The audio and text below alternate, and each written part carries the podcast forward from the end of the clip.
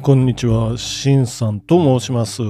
元証券マンでファイナンシャルプランナー、元デイトレーダーでもありますよ。ということでですね、まあ、ストア化の講師っていうのもやっております。ということで、今日は1月21日土曜日、まあ、お昼ぐらいにね、これを撮ってるんですけれども、今日のこちら関西のお天気は今のところ晴れかなっていうところですね。朝ね、ちょっと外出てると、まあ小雪ちらついてうっすら雪が積もってた、そんな寒い土曜日の朝でした。まあちょっとお仕事をやってから、まあこれからこのポッドキャストを録音しようかなというふうにしてるところですけれども、皆さんはいかがお過ごしでしょうか。まあ土曜日なんでね、お休みの人多いかなっていうところですけど、まあそんなこんなで今日も元気に始めていってみましょう。聞くだけちょっと気になる今日の経済ニュースというテーマでいつもさせていただいております。じゃあ今日の一発目の経済ニュース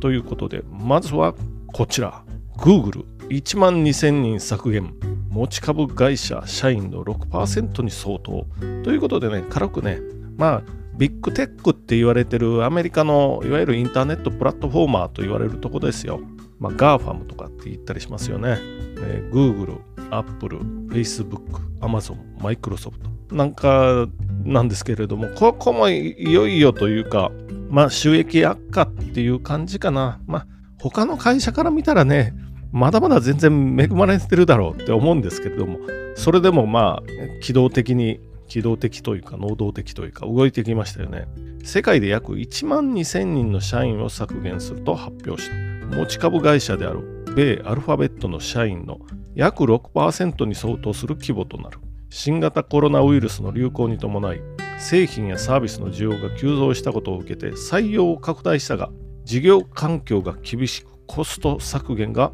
避けられないと判断した。で、これ日経新聞からの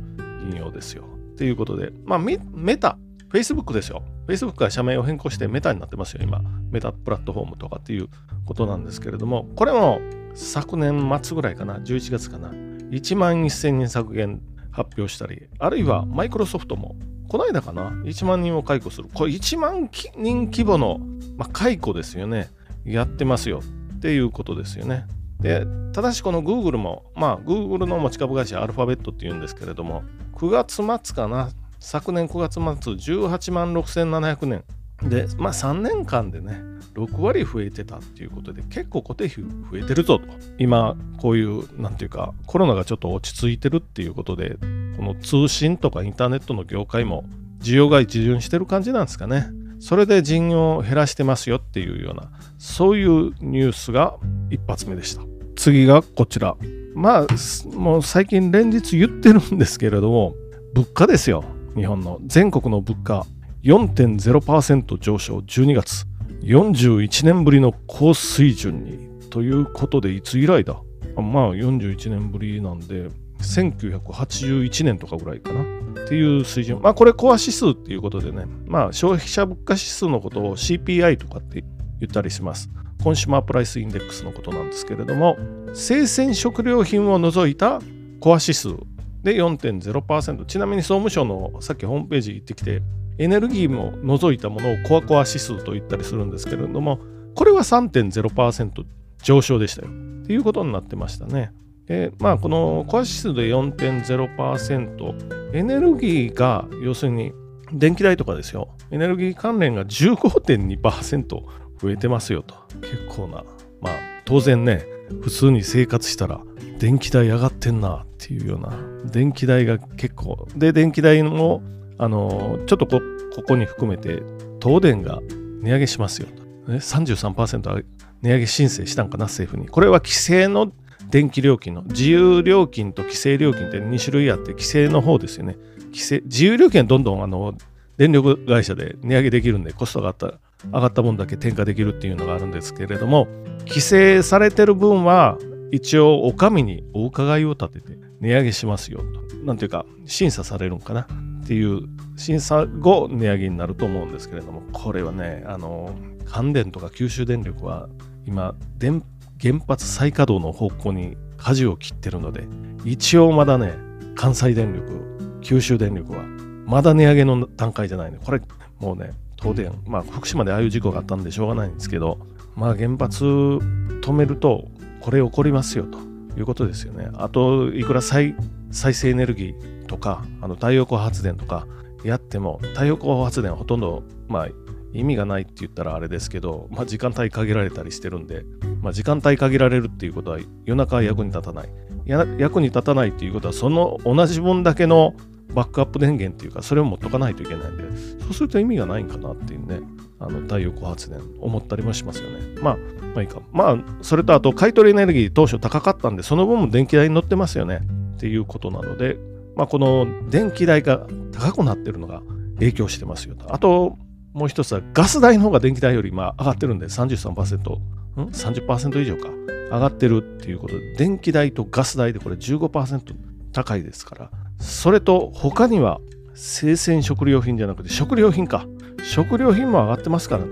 食料品はあの生鮮を除いた方が上がってますよ生鮮っていうのはまあ、生物とか葉物野菜とかそういうことですけど食料品が7.4%の上昇これは1976年8月以来の水準となってますよと原材料の、ね、値上がりを受けてメーカー各社が値上げを進めており食用油33.6%プラスですよ。ポテトチップス18.0%のプラス。炭酸飲料とかも伸びてますよ。伸びてるっていうのは値上げしてますよ。っていうことですね。アメリカとかヨーロッパは、まあ、ピークアウトって書いてますけど、まあちょっと鈍化してつはあるということですけど、日本は12月が加速しましたよということですね。今年は政府による電気代抑制策が物価の押し下げという押し下げ要因となる一方、値上げは幅広い商品に広がっている。ハンバーガーとかも上がってますよね。ビッグマックいくらになった？みたいなお話ですよ。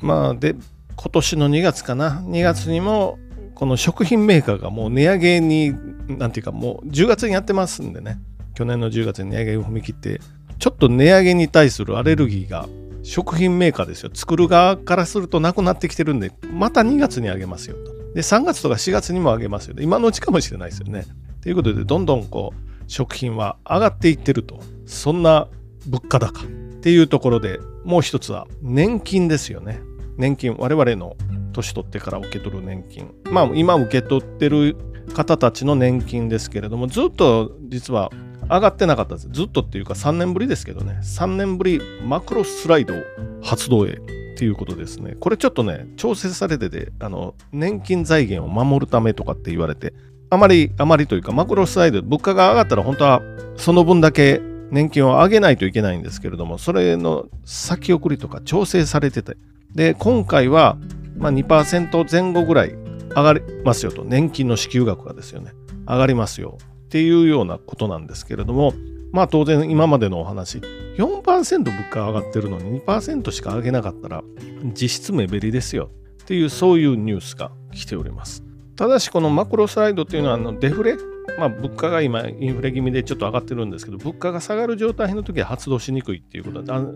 年金の受給額を引き下げることになるんでね。やってなかったんでまあその分と含めて総裁っていう意味もあるかもしれないんですけれども、ね、で国民年金あたりでまあ大体1434円って書いてますけどそれぐらい月額年金の受け取りが上がりますよ。っていうような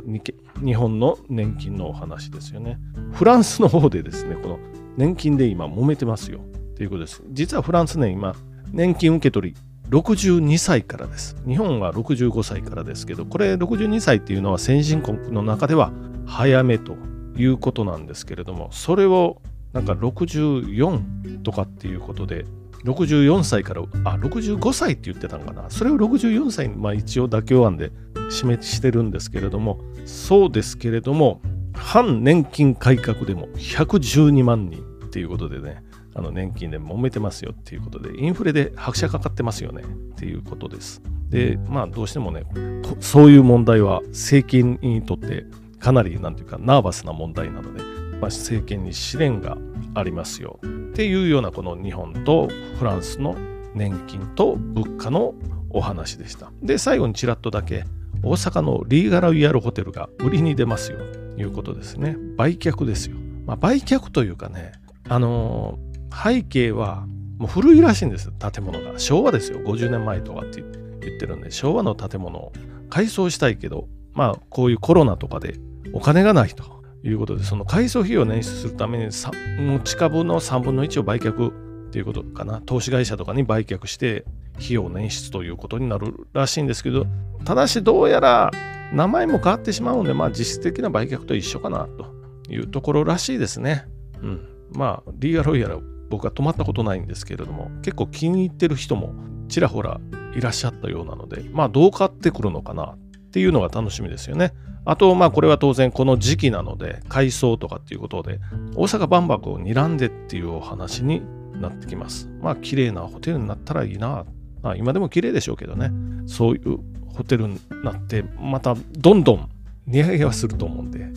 改装して、多分広くなると思うし、広くて、あの、一室あたりね、広くなるので、まあ、値上げして、またどんどんこう、お金を落としていただいたら、もうそれで大阪潤っていいんじゃないかな、というふうに思います。じゃあ、今日のまとめに行きましょう。一発目、Google の人員削減についてです。1万人以上削減してますよ。まあ、軒並みね、あの、 GAFAM、ビッグテックとかって言われてるところを削減してきましたよ。増やしてたっていうのはありますけどね。2つ目、物価ですよ。日本の物価4%増えてますよ。増えてますっていうか上昇してますよ。41年ぶりですよっていうようなことですね。で、年金に関して物価が増えてる、増えてるじゃない、上昇してるにしても、まあ、年金その分だけ上がってない。これは実質的に減ってることになってますよ。ということで、まあ、フランスと合わせて言ってました。で、最後のニュースがリーガロイヤルの売却と大阪万博。まあ、ということですよね。ということで、今日はこんなところにしておきましょう。どうもありがとうございました。